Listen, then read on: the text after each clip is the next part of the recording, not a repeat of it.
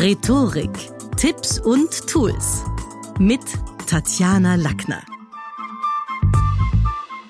In der heutigen Podcast-Folge geht's um die Frage, welchen Partner haben Sie?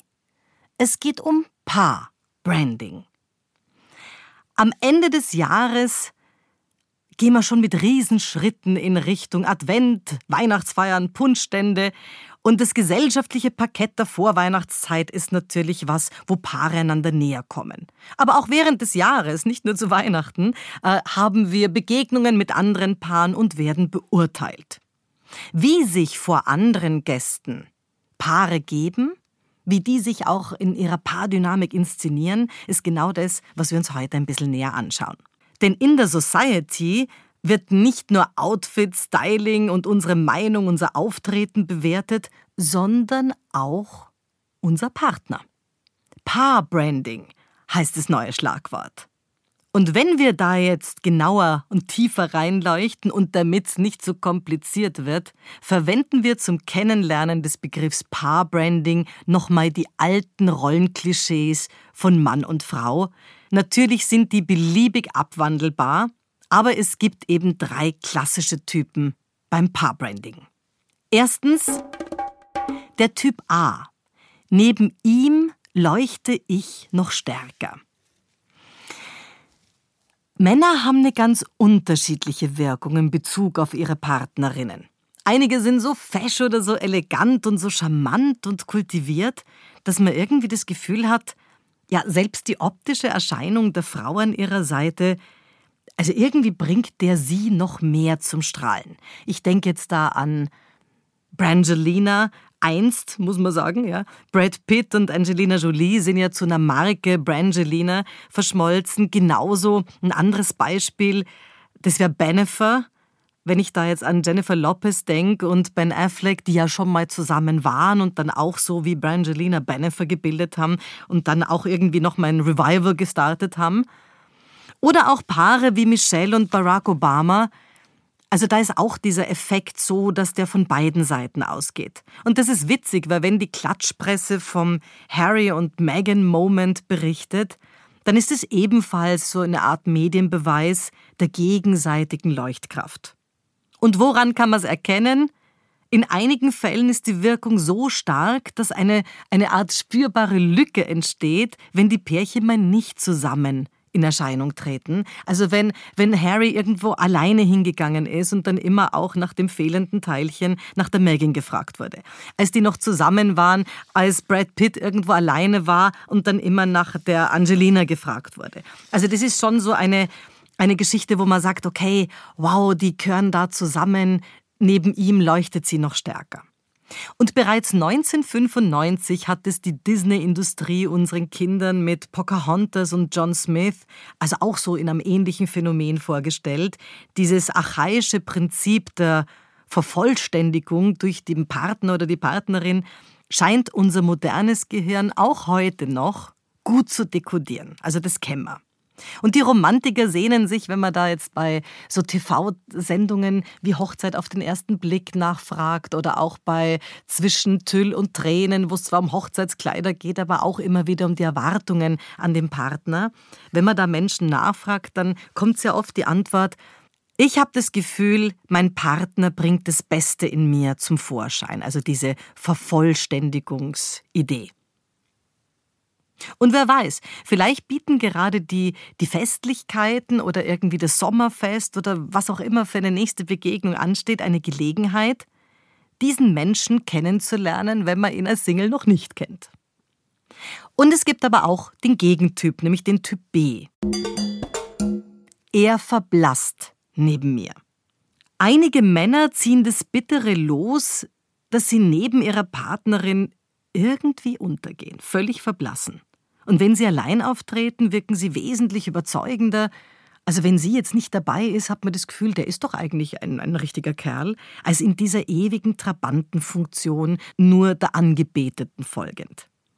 Wer fällt man da ein aus Hollywood oder aus dem allgemeinen Geschehen? Vielleicht jemand wie Guy Ritchie. Ähm, also der konnte im alten Jahrtausend bereits ein Lied davon singen, wie man sich in einer Trabantenrolle fügt. Also zum einen stand er jahrelang im Medienschatten seiner gehypten Promifrau Madonna und zum anderen hat er dann aber offenbar wenn er seine Solo-Interviews gegeben hat, also schon gezeigt, dass er bedeutend mehr Coolness, bedeutend mehr Souveränität hat. Auch übrigens coole Männerfreundschaften. Da war er dann auch mit einigen Schauspielern gut befreundet. Und als die Ehe 2008 zerbrochen ist, war natürlich auch das Paarbranding perdu. Wo erleben wir das sonst noch von wegen er verblasst neben ihr? Naja, wenn wir jetzt an die aktuellen, diese vier Staffeln von The Crown denken, also gerade Netflix-Zuseher werden wissen, was ich meine, äh, wo ja diese ganze Lebensgeschichte von, von, von der Königin Englands nachgespielt wird. Also da glaube ich, hat Prinz Philipp Zeit seines Lebens schon ein Lied davon singen können, wie schwer es ist, an der Seite von Queen Elizabeth II sich als Mann im Haus zu fühlen. Das ist dann wahrscheinlich gar nicht so leicht. Und hat er ja auch immer wieder in Interviews natürlich witzelnd, aber doch zugegeben. Und in The Crown, finde ich, kam das sehr schön auch raus. Es ist schließlich für niemanden leicht, im Schatten eines anderen charismatisch zu glänzen. Und dabei müssen Frauen gar nicht zwingend medial die wichtigere Rolle spielen. Das haben wir erlebt bei Michael Douglas und Catherine Zeta-Jones.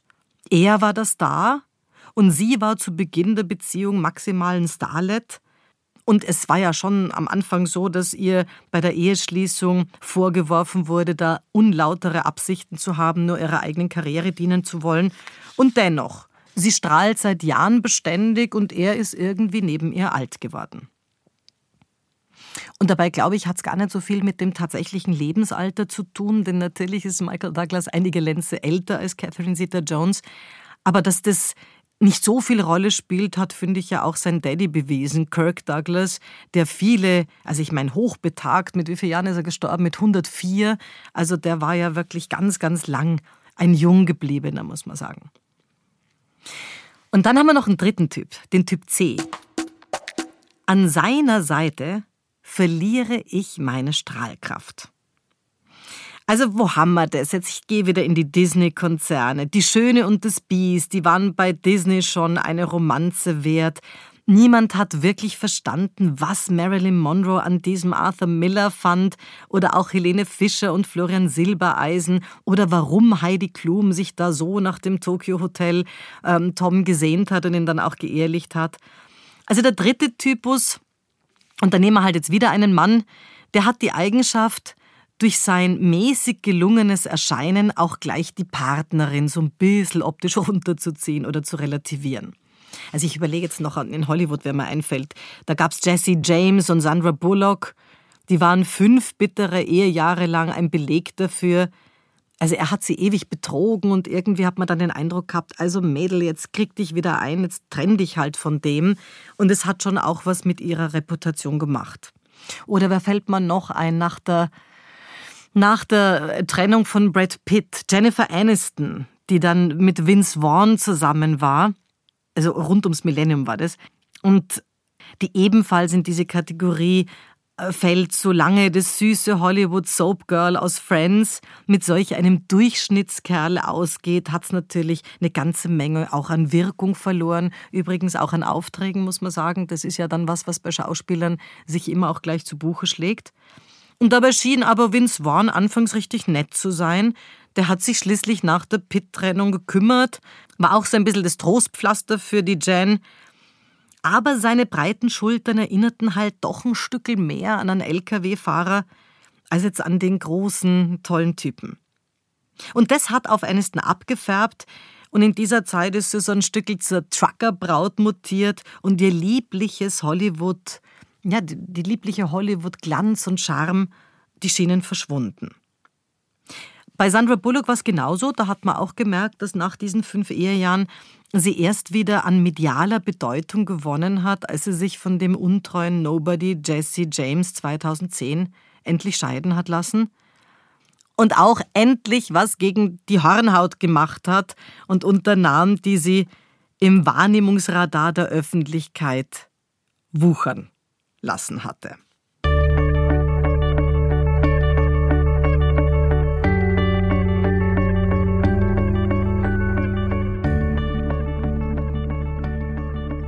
Und damit sind wir beim Thema Paar-Branding. Also so der Idee ein Stempel für zwei.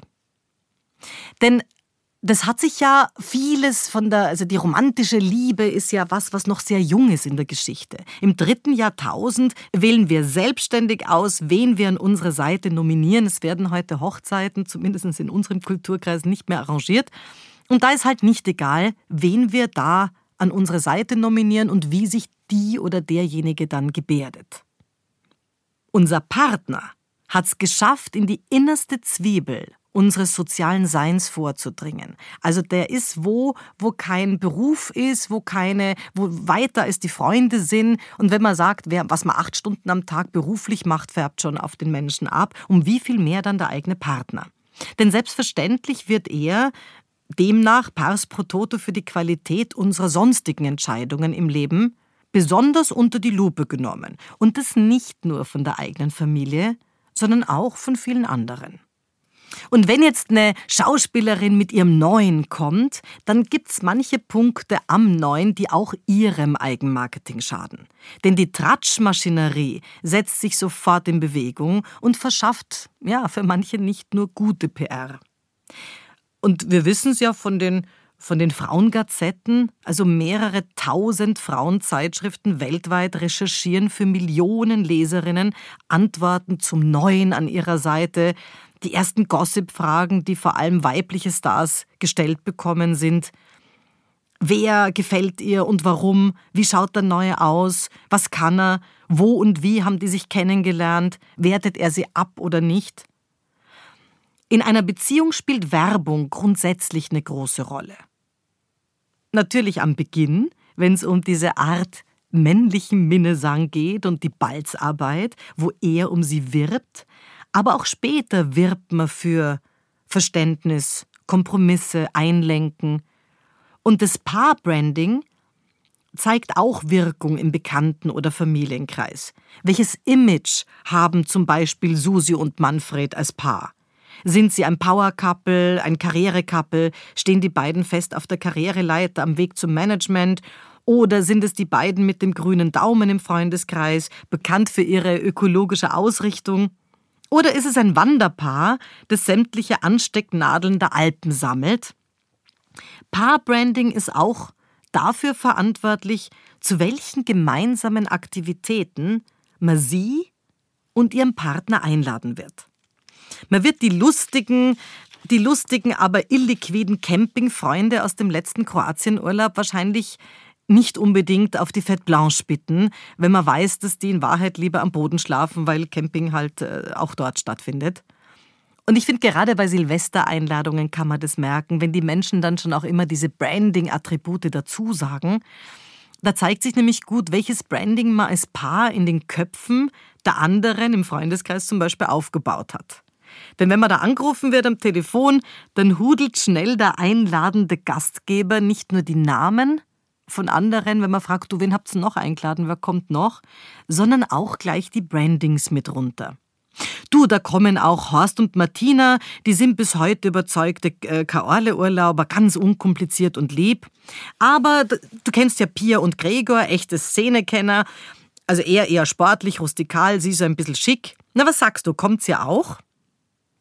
Einige präsentieren den neuen Partner vielleicht zum ersten Mal bei der nächsten Party beim nächsten Fest, im Freundeskreis, und da möchte man möglichst gemeinsam glänzen.